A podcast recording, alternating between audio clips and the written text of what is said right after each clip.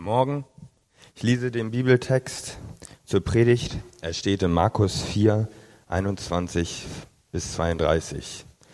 Weiter sagte Jesus zu ihnen, bringt man etwa eine Lampe in einen Raum, um sie unter ein Gefäß oder unter das Bett zu stellen? Nein, man stellt sie auf den Lampenständer. So gibt es auch nichts Geheimes, was geheim bleibt. Alles ist dazu bestimmt, offenbart zu werden. Und es gibt nichts Verborgenes, was verborgen bleibt. Alles soll bekannt gemacht werden. Wenn jemand Ohren hat und hören kann, dann höre er. Achtet auf das, was ihr hört, fuhr Jesus fort. Nach dem Maß, mit dem ihr messt, wird euch euer Teil zugemessen werden. Ja, es wird euch noch mehr gegeben werden. Denn wer hat, der wird gegeben, dem wird gegeben. Aber wer nicht hat, dem wird auch das genommen, was er hat. Mit dem Reich Gottes, so erklärte Jesus weiter, ist es wie mit einem Baum, der die Saat auf seinem Acker, wie mit einem Bauern, der die Saat auf seinen Acker gestreut hat. Er legt sich schlafen, er steht wieder auf. Ein Tag folgt dem anderen, und die Saat geht auf und wächst. Wie das weiß er selbst nicht. Ganz von selbst bringt die Erde Frucht hervor. Zuerst die Halme, dann die Ähren und schließlich das ausgereifte Korn in den Ähren. Sobald die Frucht reif ist, lässt er das Getreide schneiden. Die Zeit der Ernte ist da. Womit sollen wir das Reich Gottes noch vergleichen? fragte Jesus. Mit welchem Gleichnis sollen wir es darstellen? Es gleicht einem Senfkorn. Das ist das kleinste aller Samenkörner, die man in die Erde sät. Aber wenn es einmal gesät ist, geht es auf und wird größer als alle anderen Gartenpflanzen. Es treibt so große Zweige, dass die Vögel in seinem Schatten nisten können. Guten Morgen. Auch von mir nochmal. Wir sind ähm, bei, unsere, bei unseren Predigten in einer Predigtserie mitten ähm, im Markus-Evangelium. Wir haben also angefangen, das Markus-Evangelium uns ein bisschen genauer anzugucken. Und ähm, ich weiß nicht, wie, wie viele Sonntage schon, vielleicht fünf, sechs, sieben. Und dann kommt noch ein bisschen was, weil es so spannend ist. Aber auf jeden Fall sind wir jetzt bei Kapitel 4. Und ähm, wenn ihr euch erinnert, am Markus-Evangelium, ziemlich am Anfang, als so Jesus Christus auf der Bildfläche erscheint, das erste Mal, fängt er sofort damit an. Womit fängt er an? Wisst ihr es noch? Quizfrage. Ihr habt alle super zugehört. Also, womit fängt er an? Er fängt sofort damit an, über das Reich Gottes zu reden. Ja? Oder über das Königreich. Das erste, was er sagt, ist eigentlich, das Königreich Gottes ist nah und so weiter. Die ganze Zeit. Er, er erscheint auf der Bildfläche, sofort sagt er das. Aber bis Kapitel 4 gibt, gibt er überhaupt keine Erklärung ab. Er sagt nicht, was, ist, was er damit meint. Und erst, erst hier jetzt in Kapitel 4, wenn ihr das dann alleine lesen wollt, nochmal zu Hause oder hier im Text, dann sehen wir, dass er ganz viele Bilder und Gleichnisse und Parabeln und alles Mögliche benutzt, um das zu erklären, was er mit dem Königreich Gottes meint. Ja?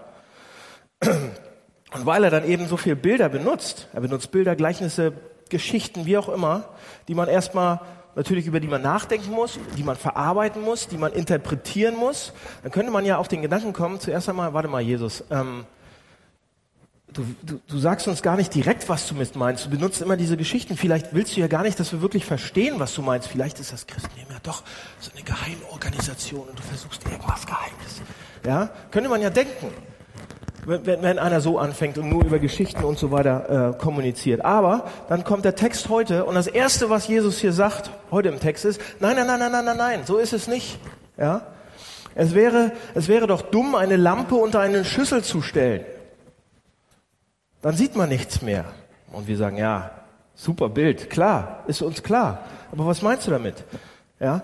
Und er sagt, man stellt doch eine Lampe nicht unter eine Schüssel, man stellt eine Lampe irgendwo oben hin, damit es hell wird. Und er sagt damit, was er damit sagte, ich bin hier, damit genau das passiert. Ich bin hier, dass ihr versteht, was das Königreich Gottes ist. Ich bin die Lampe sozusagen. Ich möchte, dass ihr das versteht. Ich bin gekommen, um euch das zu erklären, Geschichten hin oder her. Ich will darüber reden, was das Reich Gottes ist. Okay? Und das ist ihm absolut wichtig. Und das, das geht die ganze Zeit weiter. Markus Evangelium, über 20 Mal geht es noch um das äh, Reich Gottes und, und was das ähm, bedeutet sozusagen. Also, und was man daran sieht, ist eben, dass ihm das scheinbar ganz schön wichtig ist, dieses Reich Gottes. Und, ähm, und das sehen wir auch im Text bei uns heute. Eigentlich nur zwei Punkte, die ich heute aus dem Text rausholen will. Das erste ist, es ist ihm ganz schön wichtig, und wir gucken uns an, warum ihm das so wichtig zu sein erscheint. Und das zweite ist, dass wir uns angucken, wie es denn jetzt funktioniert. Wie tickt dieses Reich? Was ist das Prinzip, was dahinter steckt? Ja? Also, wollen wir? Erstens, warum ist ihm das so wichtig? Die Wichtigkeit des Reiches Gottes. Also, wir haben ja einige ähm, Geschichten, Parabeln heute gehört, aber vorher und nachher gibt es noch viel, viel, viel mehr. Und Jesus versucht damit, nochmal für alle, das Reich Gottes zu erklären. Und die erste Frage, die ich dann bei dem, bei dem letzte Woche beim Vorbereiten hatte, habe ich, habe, habe ich überlegt, warum benutzt er so viele? Warum macht er es so kompliziert? Warum sind die dann auch so unterschiedlich? Kannst du es nicht bitte eine Definition geben? Gib uns doch bitte einen Satz. Ja? Matze, fass mal zusammen für uns. Eine Definition, einen Satz. Das kann ein schlauer Mann wie Matze. Eine Definition, was das Reich Gottes ist. Macht er nicht. Man könnte sagen, bitte gib uns doch, bitte, bitte fass es zusammen. Aber er macht es nicht. Wir können sagen, ja, äh, dann können wir es schneller verstehen, dann können wir uns zu unserem Alltag zurückgehen, also mach es. Aber er tut's nicht. In Vers 30 sagt er sogar, da sagt er, womit soll man das Reich Gottes noch vergleichen? Was sollen wir denn noch für eine Bilder mir ausdenken? Also was soll ich mir noch für eine Bilder ausdenken? Und dann kommt noch ein Bild, noch eine Illustration. Warum? Jesus sagt damit, ich soll mich, sollte mir den Bart abrasieren wegen diesem Mikro bald. Aber es ist eine, es ist eine Wette und ich kann nicht verlieren. Also, in einem Jahr werdet ihr dann staunen. Also, warum? Warum benutzt er so viele Bilder? Da waren wir gerade. Und Jesus sagt damit, ich benutze so viele Bilder, weil mir das so wichtig ist, weil es so groß ist, das Reich Gottes, weil es so komplex ist, dass es nicht in einen kleinen Satz reinpasst. Es passt nicht in einen Satz rein. Wenn es in einen Satz reinpassen würde, müsste ich nicht die ganze Geschichte schreiben und die ganzen Bilder benutzen. Das ist, warum er diese ganzen Bilder benutzt. Es ist zu groß. Es ist zu multidimensional. Es ist zu wichtig für ihn. Also benutzt er diese ganzen Sachen. Er kann es nicht in einen Satz packen. Es ist mir so wichtig, sagt er damit. Warum? Seht ihr, ich glaube, am deutlichsten sehen wir, warum ihm das so wichtig ist.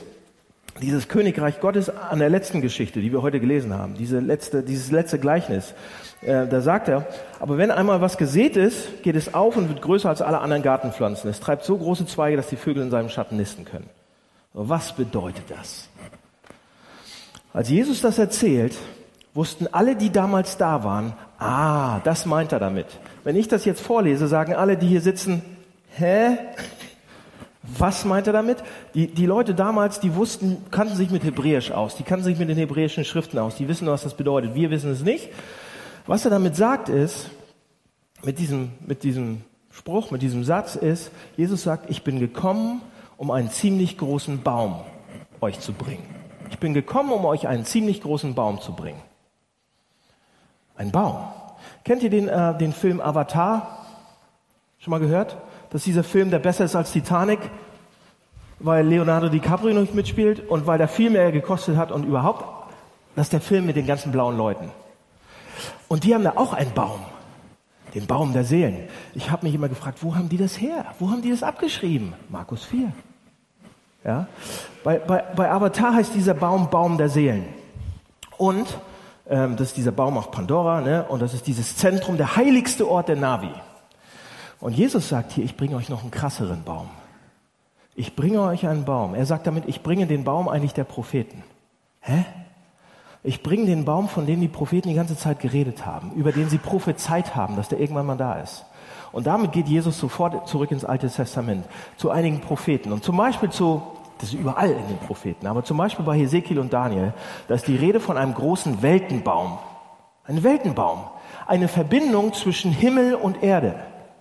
Ja, die Weltenachse, der Axis Mundi sozusagen könnte man, das Rückgrat des Universums, das Himmel und Erde verbindet. Genauso wie bei den Navi. Ein Baum, der das Unsichtbare mit dem Sichtbaren verbindet, das Spirituelle mit dem Realen sozusagen. Da haben sie es her. Also. Und Jesus sagte, ich, ich bringe so einen Baum, der den Himmel mit, mit der Erde verbindet. Ja, in Daniel 4, da lesen wir die ganze Vision. Ja, das ist eine Vision von einem, einem Baum in der Mitte, im Zentrum des Landes steht da. Ja, die Axis Mundi sozusagen. Seine Höhe war enorm, seine Krone berührte den Himmel. Er war zu sehen bis an die Enden der Welt. Er verbindet Himmel und Erde. Und seine Blätter waren so wunderschön, voll mit Früchten war dieser Baum. In seinem Schatten konnten die wilden Tiere ausruhen und die Vögel des Himmels lebten in seinen Zweigen. Alle Kreaturen wurden davon ernährt und so weiter. Oder Hesekiel 17. Genau das Gleiche. Die, genau die gleiche äh, Vision sozusagen. Und natürlich sind das, sind es nicht Visionen von einem sprichwörtlichen Baum, sondern das sind Symbole. Ja, natürlich sind Symbole. So, und es gibt noch andere Symbole, die die Propheten benutzen. Ganz viele. Leitern, Treppen von Himmel zu Erde, Brücken, Berge, Bäume, die den Himmel und die Erde verbinden. So, was hat das alles zu bedeuten? Warum pro prophezeiten die darüber? Was ist daran so wichtig? Sie sagen alle damit das Gleiche. Sie sagen damit, es gab einmal eine Verbindung zwischen Himmel und Erde. Aber die gibt's jetzt nicht mehr. Die haben wir jetzt verloren. Ursprünglich gab es diese Verbindung zwischen Himmel und Erde. Ursprünglich gab es das Spirituelle bei uns. Ursprünglich gab es Gott bei uns. Ursprünglich lebte Gott bei den Menschen, lesen wir an einer Stelle. Altes Lutherdeutsch. Aber genau das meint das. Ja, Gott war präsent. Und seine Präsenz, sein Leben, sein, sein Gesicht, seine, alles, seine Herrlichkeit sozusagen. Und als er auf der Erde lebte, sagen die, war die Welt wie ein Garten. Es war ein Paradies. Es gab keinen Tod, keine Krankheit, keinen Zerfall, keine Armut, keine Ungerechtigkeit, kein Gebrochenes, kein Zerstörtes, kein Kaputtes, kein Hunger. Warum? Weil die Gegenwart Gottes, seine Herrlichkeit, dieses Unbeschreibliche eigentlich, seine Gegenwart die einzige Umgebung ist, wo alles Geschaffene gedeihen kann. Gottes Gegenwart sozusagen ist der Boden, in dem jedes geschaffene Ding, was da reingepflanzt wird, nur da drin blühen kann, nur darin rauskommt. Ansonsten bleiben wir Männer nur Eicheln. Wir werden keine dicken Eichen. Ja? Ansonsten bleiben wir nur kleine Samen. Wir werden nicht ein Feld mit Blumen, wenn wir da nicht reinkommen. Wir wurden geschaffen, sozusagen, das ist das Argument, wir wurden geschaffen, um in seiner Gegenwart zu gedeihen. Aber wir wollten es nicht. Wir haben gesagt, nee, Dankeschön, ich möchte selber mal versuchen, und ich versuche selber mal mein Leben zu leben, auch wenn es gegen den Baum geht, aber ich versuche es alleine. Ich habe keinen Bock auf dich. Ich möchte mein eigener König sein. Jeder möchte sein eigenes Königreich haben und die Prinzessin und den, ihr wisst das. Aber wir, wörtlich, wir wollen es. Wir wollen unser eigener Herr sein, unser eigener König, was auch immer. Ähm, wir entscheiden, wir entscheiden das alleine und wir können das alleine und wir wollen alleine kontrollieren. Und ein Resultat ist davon, dass Gott sich zurückgezogen hat. Ja? Er drängt sich nicht auf, wie einige Christen. Oh, das war zu heftig, ne? Aber Gott macht es nicht. Er zieht sich zurück. Das bedeutet, der Himmel hat sich von der Erde entfernt. Das Spirituelle ist uns abhanden gekommen. Besonders hier, besonders in unseren Städten. Wir wissen überhaupt nicht mehr, was wir damit anfangen sollen. Wir haben sogar philosophisch wegdiskutiert in den letzten 150 Jahren und haben unsere Philosophen hochleben lassen, weil wir alles alleine kontrollieren können. Heute ist das überholt und trotzdem ist es immer noch nicht wieder da. Es ist weg. Das Ewige ist vom Zeitlichen, hat sich entfernt. Das Ideelle von, von der Wirklichkeit. Wir leben in einer zerbrochenen Welt sozusagen. In einer zerrütteten Welt. Guckt euch doch mal nur um. Da brauche ich gar keine Beispiele nehmen. Und wir sehen, wie unsere Welt ist. Ja? Wir leben also wir sind von Gott komplett entfremdet. Wir haben keine Ahnung mehr, wie der ist, was das Aufsicht hat und wie wir damit umgehen können. Und wenn unsere Beziehung sozusagen von Gott mit, mit Gott gestört ist, dann sind auch alle anderen gestört, alle anderen Beziehungen, zur Natur, zu den Menschen, zu meiner Frau, zu allem. Ja? Man könnte sagen, wir sind von Gott entfremdet und erleben psychologische Desintegration, soziale, kulturelle, psychische, physische Entfremdung. Bild. Man könnte fast sagen, wir sind wie kleine Fische, große Fische, einige, äh, kleine, große, dicke, dünne, hübsche Fische und sind in so einem kleinen, in seiner kleinen Pfütze, die gerade so viel Wasser gibt, dass wir nicht sterben, dass wir irgendwie da noch rumzappeln und flappern und aber nicht sterben. Aber wir sind nicht für die vorgesehen für so eine Pfütze. Wir brauchen auch kein Aquarium, wir brauchen das Große. Wir sind eigentlich geschaffen für was Großes. Ja, wir wurden nicht geschaffen, um, um in anderen kleinen Pfützen zu leben. Wir würden nicht geschaffen, um zu leben für Dinge außer für Gott sozusagen. Aber was machen wir? Wir leben für uns selbst. Wir leben gerne in unserer Pfütze. Wir leben für uns selbst. Wir leben für unsere Familien. Wir leben für unser Land. Wir leben für unsere, für unseren Job. Wir leben für unsere, für unser Ego. Wir leben für unsere, für diese Sachen, für diese Sachen. Und Leute, die sind alle zu klein für uns. Die werden unsere, uns niemals beruhigen. Egal was es ist. Sie werden uns nicht das geben können, was wir wirklich, wirklich suchen. Pass auf, hier sind ein paar Testfragen. Die werde ich nicht ausdiskutieren, aber hier sind ein paar Testfragen. Warum finden wir Kriege und Ungerechtigkeit so schlimm? So schrecklich. Warum geht uns das? Warum finden wir das? Ja? Und besonders, wenn sie gegen uns sind oder wenn sie uns nahe sind. Warum finden wir das so schlimm? Weil wir nicht dafür gemacht worden sind. Warum sehnen wir uns nach einem wirklichen Zuhause? Nach wirklicher Ruhe? Nach, nach absoluter Zufriedenheit? Warum sehne ich mich danach? Weil ich dafür geschaffen worden bin. Warum habe ich ein Loch in mir, das ich hier nicht stopfen kann? Egal, was ich da reinmache. Egal, wie viel Macht, Sex und Geld ich da reinstecke. Ich kann das nicht zuschütten, weil es ein Gottesloch ist. Nur er kann es ausfüllen. Nina, kennt ihr Nina Hagen? Für all diejenigen unter euch, die unter 30 sind, das ist die Mutter von Cosma Shiva Hagen. Ja? Nina Hagen hat ein äh, Interview gegeben in der Zeit ähm, 2010 schon äh, ich habe das ähm, nur einen kleinen Absatz abgedruckt davon, aber äh, ich will den noch gar nicht lesen. Das, was in dem Interview noch mal vorkommt, werdet ihr bestimmt online noch finden. Ich habe es auch sonst noch mal bei mir als PDF. Ähm, sie sagt, dass sie ihr Leben lang danach gesucht hat. Ja, Nina Hagen. Sie hat nach irgendetwas gesucht, nach einem Gottersatz, nach irgendetwas. Alles, was sie hatte, alles, was sie wollte, hat das nicht zufriedengestellt und nicht gestellt. Und hier sind die Fragen. Leute, wenn ihr ehrlich seid und diese Fragen, geht die mal nach. Vielleicht kriegt ihr Antworten. Wer weiß, wo ihr rauskommt. Warum sind wir so, wie wir sind? Warum gehen wir uns die Sachen auf den Sack und warum, und warum ist uns nie etwas genug? Bam, ja, wegen dem Knall. Ja, weiß ich nicht. Hängt bestimmt irgendwie auch damit zusammen. Okay, aber was, die, was Jesus hier sagt ist, Leute, die, wir haben das wir haben den Himmel von der Erde verloren. Wir haben, wir haben, die Welt ist entfremdet. Sie ist sozusagen zerbrochen.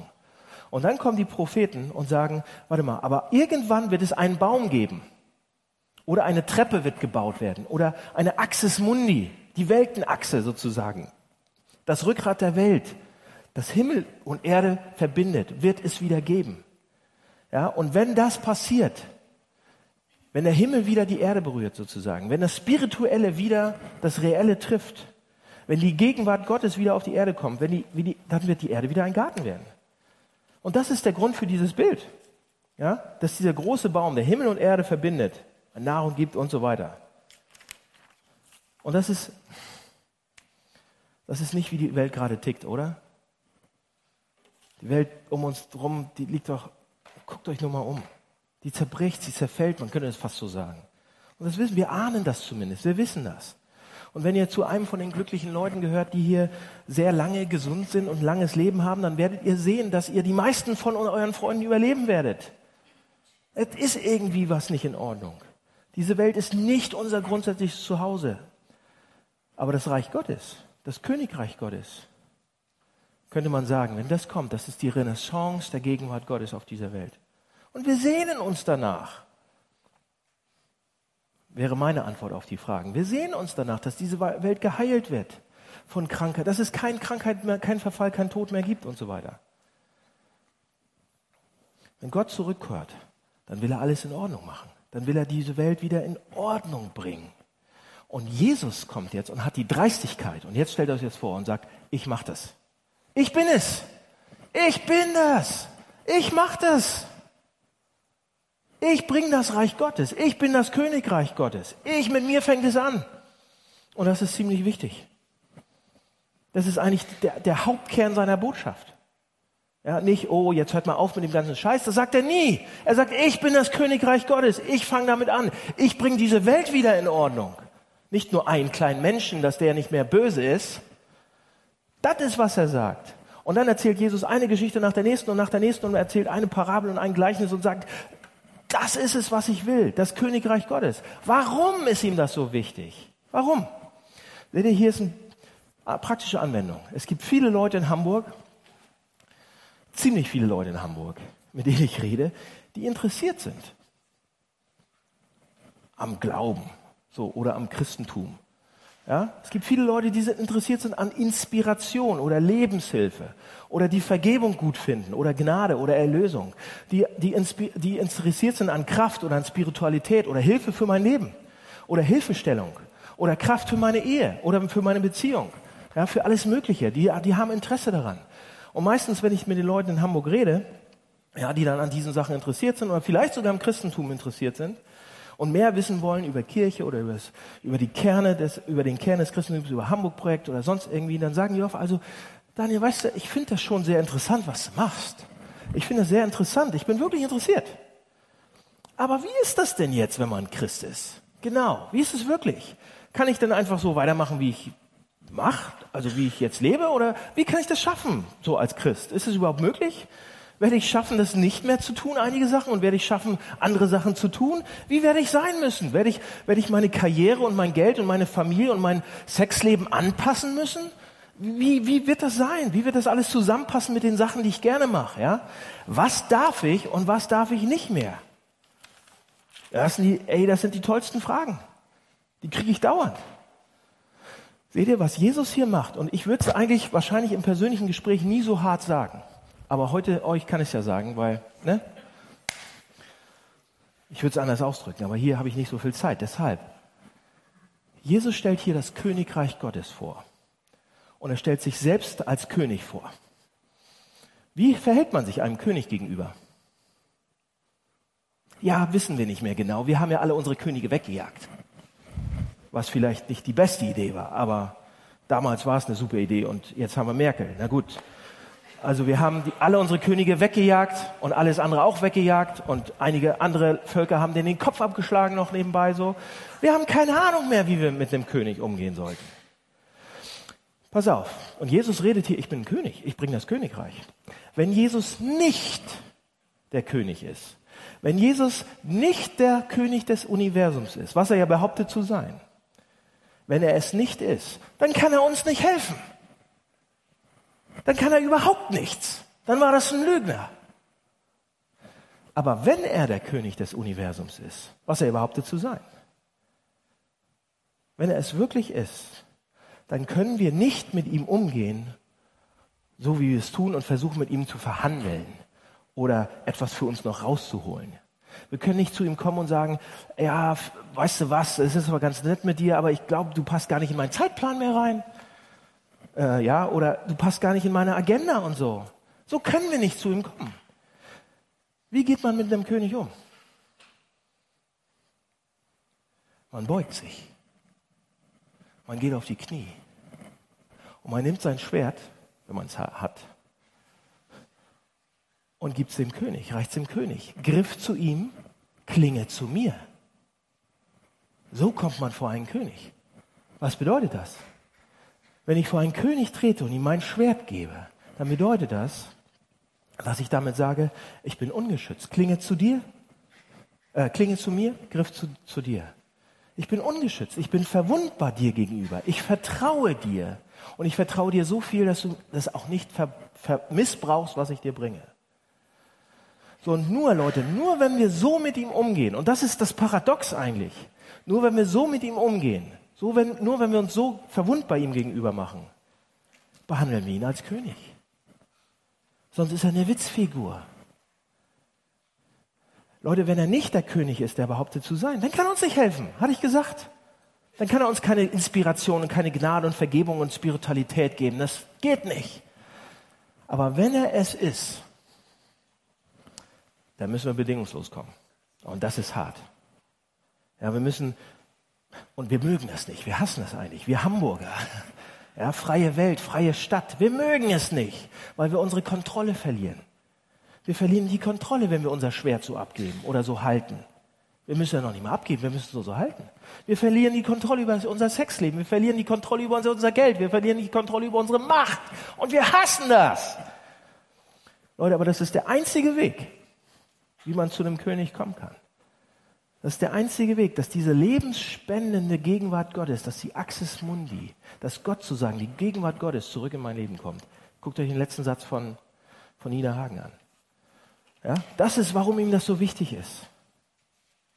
Okay, kurzer zweiter Punkt oder zweiter Punkt. Wie funktioniert das jetzt? Was meint er damit eigentlich? Er hat gesagt, okay, es ist mir ziemlich wichtig, das ist eigentlich das Wichtigste überhaupt. Aber wie funktioniert das? Wie funktioniert dieses, dieses Königreich Gottes? Was ist das jetzt? Was muss ich denn machen? Was darf ich nicht mehr machen?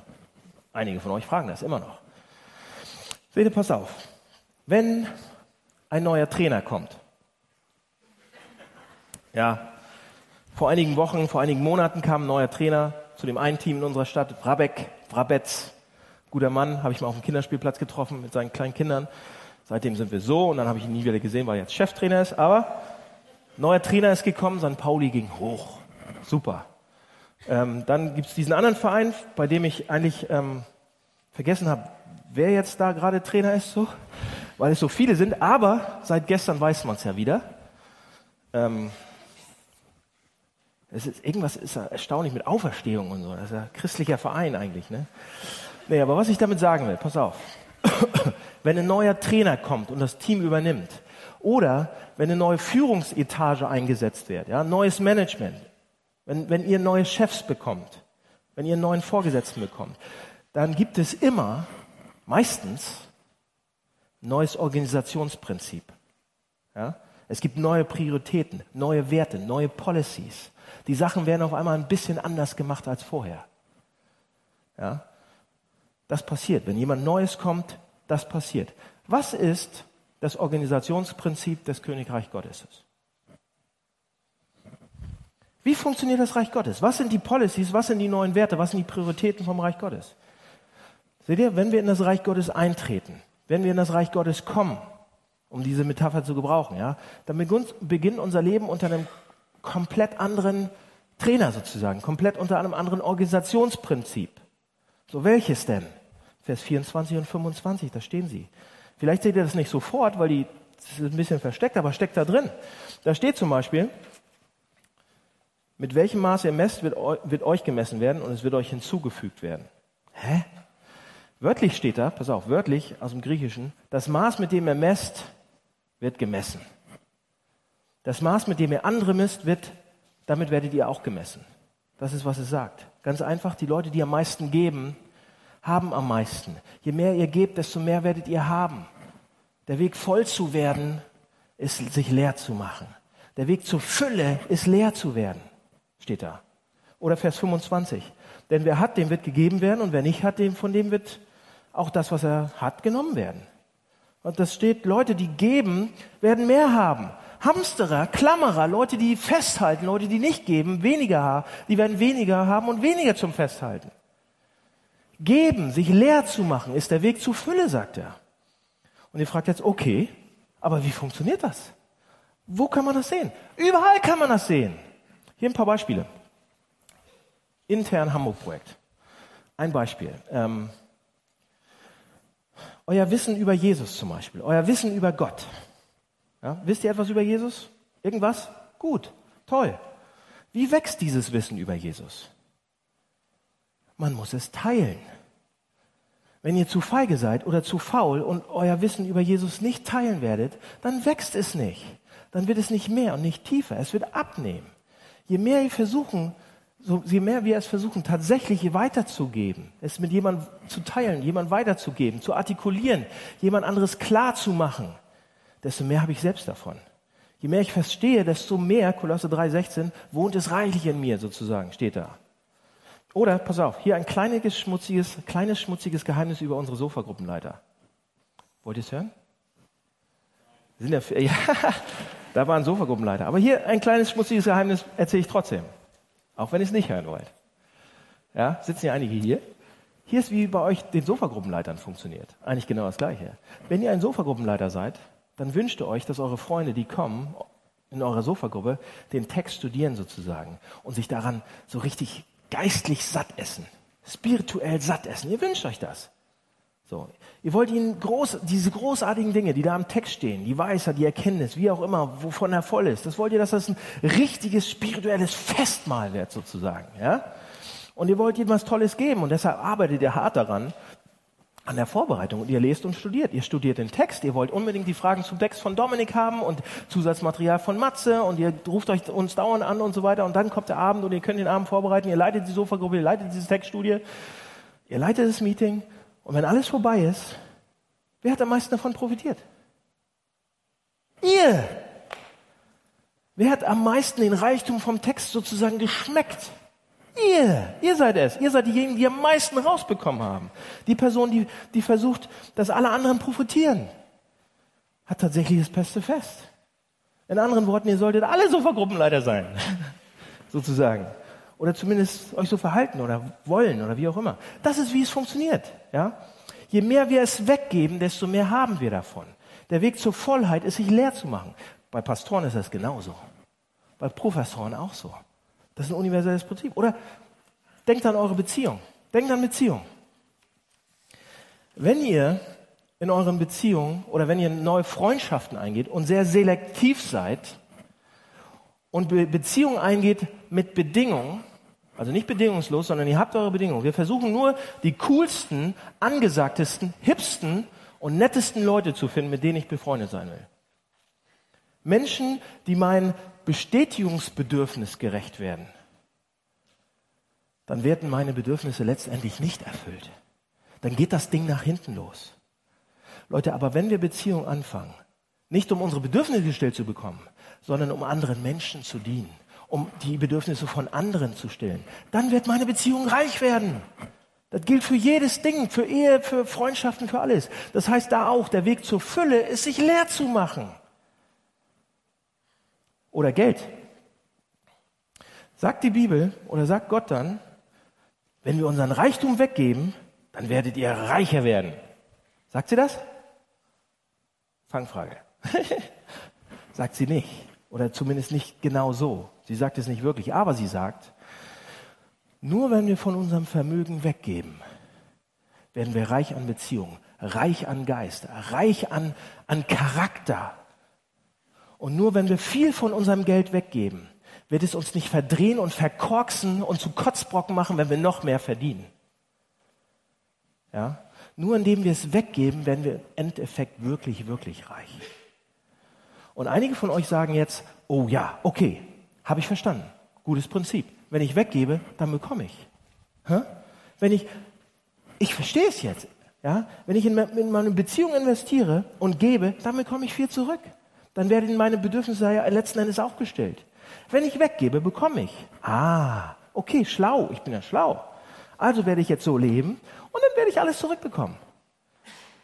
In anderen Worten, ich gebe und dann bekomme ich wieder. Ah, verstanden. Stimmt, Leute, wenn ihr das tut, könnte man jetzt gleich denken, wenn ihr das tut, wenn ihr gebt, damit ihr dann doch was zurückbekommt, dann gebt ihr überhaupt nicht letzten Endes. Ihr versucht das Prinzip auszutricksen alle Abitur. Ja? Leute, das Paradox des Evangeliums ist, und der Segen, von dem es spricht, den man bekommt, wenn man sich selbst weggibt, wird nicht passieren, wenn man es tut, um selbst erfüllt zu werden. Ja? Wenn ich es nur tue, damit es mir besser geht, letzten Endes. Wenn wir, wir sagen damit, Leute, ich tue es, damit ich am Ende ja doch es nicht tun muss. Wenn ihr es tut, damit ihr es nicht tun müsst, dann tut ihr es überhaupt nicht letzten Endes. Wenn ihr gebt, um zu bekommen, gebt ihr nicht. Nur wenn ihr gebt und es euch egal ist, was ihr zurückbekommt. Nur wenn ihr gebt, egal was. Das ist das zentrale Prinzip. Und Jesus setzt dann drauf und sagt, Leute, das ist das zentrale Prinzip in meinem Königreich. Nur wenn ihr gebt, egal was. Punkt. Der einzige Weg zu wahrer Fülle ist, sich selbst zu geben, sagt er. Der kleinste Samen wird der größte Baum. Der Weg zu wahrer Größe ist durch Bescheidenheit. Der Weg zu Fülle ist, sich leer zu machen. Das ist das Prinzip. Der Weg hoch sozusagen ist runter. Der Weg zu Einfluss und Macht und Dicke ist nicht nach Einfluss und Macht zu streben, sondern zu dienen. Der Weg reich zu werden ist wegzugeben. Der Weg wirklich glücklich zu sein ist nicht, indem ich versuche glücklich zu sein wie so ein Bekloppter, sondern versuche andere glücklich zu machen. Der Weg zu herrschen ist sich zu unterwerfen. Der Weg sich zu, zu regieren ist sich zu beugen. Der Weg zu wahrer Größe ist und einem großartigen Charakter ist Demut. Der Weg zu sich selbst zu finden, das heißt zu wissen, wer man ist, was wichtig, was einzigartig und wo man wertvoll ist. Sich selbst zu finden sozusagen ist nicht immer und immer zu versuchen, sich selbst zu finden, sondern sich selbst zu verlieren im Dienst für andere. Sagt er. Ja, die Art und Weise, frei zu sein, ist zu Gott zu gehen und zu, zu sagen, sag mir, was ich machen soll. Der Weg nach oben ist der Weg ist nach unten. Der Weg nach, nach oben ist sich niederzuknien. Der Weg zu Einfluss ist zu dienen. Das ist das Prinzip. Das ist das Organisationsprinzip des Königreichs Gottes. Ja? Leute, und das ist komplett das Gegenteil. Das ist nicht nur ein bisschen, das ist komplett das Gegenteil, wie, wie, wie die normale Sicht von Geld, Macht und Anerkennung und Status und Komfort und sogar Glück ist. Alles um uns rum sagt, wenn ihr glücklich sein wollt, versucht glücklich zu sein. Tut alles dafür, dass ihr glücklich seid, dass ihr glücklich seid. Wenn ihr reich sein wollt, behaltet euer Geld, hortet es an, investiert es schlau und so weiter. Die Bibel sagt, es sagt, nein, falsch. Es ist absolut umgekehrt. Jetzt sagt einer von euch, das ist doch verrückt. Sowas ist doch verrückt. Das ist doch nicht praktikabel. Das funktioniert doch nicht. Dieses Prinzip, ja, Leute, es funktioniert tatsächlich. Und wir können es sogar sehen. So, so, wir können es sogar im Alltag sehen. Ja, pass auf. Die Person, der Mensch, der Freund von euch, der am meisten verzweifelt versucht, originell zu sein, ist der originell? Nein! Der ist nie originell. Oder der Künstler, der am meisten verzweifelt versucht, originell und kreativ und innovativ zu sein der wird nie kreativ und innovativ rüberkommen. Ja? Der bricht sich einen ab. Die einzige Möglichkeit, wirklich kreativ und innovativ zu sein, ist, wenn man nicht versucht die ganze Zeit wie verrückt, sondern nur versucht, seinen Job zu machen, seine Fähigkeiten auch zum Besten zu nutzen und rauszuholen. Das ist ein Unterschied. Oder im sozialen Umfeld. Wenn jemand Angst hat, vor vielen Leuten oder so, ähm, und Angst hat davor, keinen guten Eindruck zu machen. Ja? Da, da ist ein Freund von euch und der hat tierisch Angst, keinen guten Eindruck zu machen. Was wird passieren? Er wird keinen guten Eindruck machen. Ja? Leute, was sagt der Text? Was ist das Organisationsprinzip? Was ist das Prinzip des Königsreichs? Leute, wir werden nie Glück finden, indem wir versuchen, Glück zu bekommen. Wir werden nie Freude finden, indem wir versuchen, Freude zu bekommen. Wir werden nie Freude und Erfüllung finden, indem wir versuchen, das, die Umstände unseres Lebens irgendwie so hinzukriegen, dass wir glücklich und erfüllt sind. Nie! Das wird nicht funktionieren. Und Jesus sagt, es ist genau andersrum. Es ist komplett genau andersrum. Und dieses Prinzip was ich euch gebe. Dich selbst zu verlieren und das bringt richtige Fülle, Erfüllung bis zum Anschlag. Hast du schon mal ausprobiert? Ja, ein bisschen einmal. Das geht viel tiefer, viel weiter. Keiner von uns hat das richtig ausprobiert. Wir schaffen es ja noch nicht mal. Ich schaffe es ja noch nicht mal mit meiner Frau richtig jede Woche, weil ich so egoistisch bin und so ein Arsch. Und da können sich alle gerne anstellen. Ja? Jesus sagt hier im Text, dass dieses Prinzip, wird uns ein individuelles Leben geben, das völlig anders ist als alles um uns herum, wenn wir das wirklich machen würden. Nicht nur, dass es ein tolles Leben bei mir kreiert, sondern dieses Prinzip des Reiches Gottes würde eine Gemeinschaft aufbauen, die komplett anders ist, die anziehend ist. Eine menschliche Gemeinschaft, die Geld, Macht, Status, Anerkennung, Komfort auf eine ganz andere Weise benutzt und behandelt. Seht ihr das Evangelium? Was will Jesus? Er, er will eine Gemeinschaft von Menschen schaffen, die verstehen, dass die Art und Weise, oben zu sein, unten ist. Der Weg zu herrschen ist zu dienen. Der Weg glücklich zu sein ist, andere Menschen glücklich zu machen. Der Weg reich zu sein ist zu verschenken. Und das schafft Integrität, Mut, Gerechtigkeit, Selbstvertrauen, alles. Das ist das Prinzip des, des Reiches. Habt ihr es verstanden? Gut. Dann macht's. Geht. Macht's. Und strengt euch gut an. Keiner von uns schafft das. Keiner von uns macht das. Und jetzt ist die Schlusskurve. Warum schaffen wir es nicht? Jemand von euch sagt vielleicht jetzt, oh, das klingt super, das ist toll. Aber wer kann so leben? Wo bekommen wir die Motivation und die Kraft her, so zu leben? Und die Antwort ist, ich kann euch jetzt nicht so losschicken und sagen, viel Spaß, versucht's mal. Keiner von uns schafft das. Die Antwort ist im Text, wie wir Kraft dafür kriegen. Wie wir es tatsächlich schaffen können. Ist auch ein Text. Zieht sich durch den ganzen Text durch, von Anfang bis Ende. Seht ihr, am Anfang steht da diese Lampe und, und unter der Schüssel. Ha? Erinnert ihr euch noch? Ein Samen in der Erde, der kleinste Samen wird zum größten Baum. Wovon redet er da? Jesus redet vom Licht der Welt. Ja? Jesus sagt, ich bin das Licht der Welt und ihr versucht mich unter eine Schüssel zu stellen, aber ich breche aus. Jesus sagt, ich bin ein Samenkorn. Sie haben mich in den Boden sozusagen gesteckt, in die Erde gelegt, aber ich komme raus. Wisst ihr, was die interessanteste Sache von allen ist? Jesus Christus wurde buchstäblich der kleinste Samen überhaupt. Wörtlich. Und ich frage, hä, wo, wie, was, wo, wo ist das denn passiert? Seht ihr, wenn Jesus hoch oben geblieben wäre, wären wir alle untergegangen. Aber weil Jesus runterkam, runterging, nach unten ging, können wir hochkommen. Er ist der Herr des Universums. Weite, Unendlichkeit. Und er wurde klein, winzig. Er wurde ein Mensch.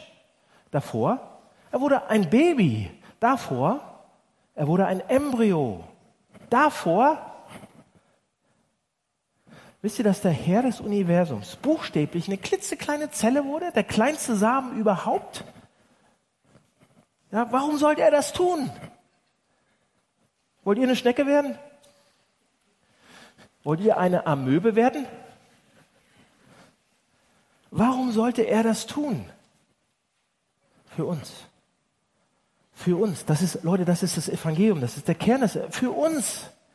Er kam so weit zu uns, dass als kleinstes Ding runter in die Krippe. Das ganze Ding hängt doch zusammen. Er kam zu uns in die Krippe. Er wurde der kleinste Samen. Und einige sagen, okay, gut, das kann ich verstehen, aber wann ist Jesus Christus ein Baum geworden?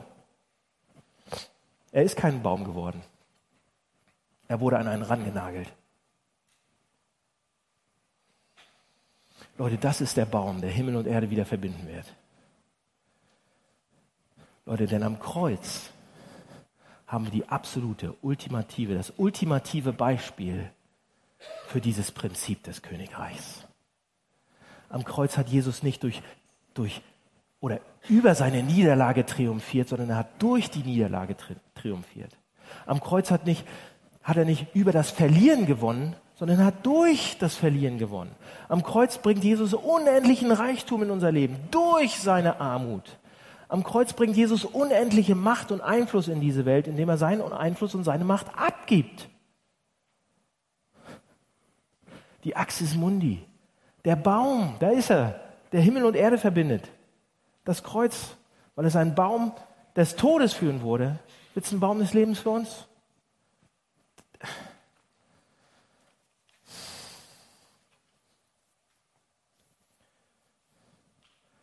Das ist, was Jesus anbietet. Das ist, was er sagt im Text. Ich bin die Verbindung zwischen Himmel und Erde. Ich werde Himmel und Erde verbinden. Ich tue das alles für dich. Allein würdet ihr keine Connection mehr kriegen zu Gott, keine Verbindung, nichts, null aus Ende. Und er sagt, irgendwas musste passieren. Wir können da nicht hochklettern, weil es zu steil ist. Einer muss runterkommen. Und das tut weh. Stellt euch mal vor, für uns ist es schon schwer, den unteren Weg zu gehen. Ja, für uns ist es schon schwer, jemand wirklich zu dienen, uns zu beugen. Finden wir zum Kotzen. wenn er der Herr des Universums ist und so runter musste, können wir uns überhaupt vorstellen, was das bedeutet? Er sagt, ich werde Himmel und Erde verbinden. Ich werde die Barriere zwischen dem Idealen und dem Reellen brechen. Ich werde die Barriere zwischen Himmel und Erde brechen. Ich werde einen Spalte reinhauen sozusagen, damit Gott zu euch kommen kann wieder. Warum?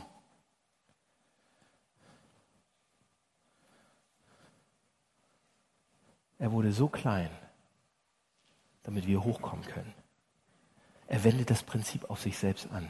Er wurde so klein, damit wir hochkommen können. Damit wir zu jemand werden können. Söhne und Töchter Gottes. Und wenn wir, Leute, wenn wir das sehen, zu dem Maße, zu dem wir das sehen, in dem wir das sehen, werden wir tatsächlich Kraft haben, so zu leben. Wenn ich sehe, dass jemand, der so viel höher ist als ich, das tut für mich, dann werde ich tatsächlich nach und nach, langsam, eine Motivation haben, so, so zu leben. Anders, anders wird es nicht funktionieren. Mit Druck wird es nicht funktionieren. Wenn Gott kommt und sagt, oh, jetzt lebt alle so. Keiner wird es machen. Wir werden uns verstecken und sagen, oh, hoffentlich hat er es nicht gesehen. ja? Es musste jemand kommen, der offen und transparent und so kommt und sagt, ich habe so gelebt für euch. Es ist alles okay, es ist alles fertig. Ich gehe den unteren Weg für euch, damit ihr hochkommen könnt. Das ist das Prinzip. Okay. Lass mich nochmal beten. Ähm, lieber Herr, das ist dir so wichtig, dieses Prinzip. Und dein Königreich ist dir so wichtig und dass wir verstehen, dass du da bist und dass du was anfangen willst mit uns und du verbindest sozusagen die gesamte Geschichte mit dir. Und wir sind zu doof, das oft rauszukriegen oder nicht schlau genug, aber ähm, weil wir so in unserer eigenen kleinen Welt gefangen sind oft. Ähm, und trotzdem kommst du dann trotzdem rein in unsere Welt und gehst den unteren Weg. Und, und wendest dieses Prinzip, was echt Sinn macht was echt klappen könnte, du wendest es auf dich an und tust es, um uns zu begeistern dafür, um uns zu motivieren dazu, um, um uns mitzuziehen. Ja, und das wollen wir sehen. Das wollen wir jetzt gleich im Abendmahl sehen. Äh, das brauchen wir, dass wir uns untereinander daran erinnern, weil wir schaffen es nicht alleine. Hilf uns dabei. Und die Welt wäre ein echt toller Ort. Amen.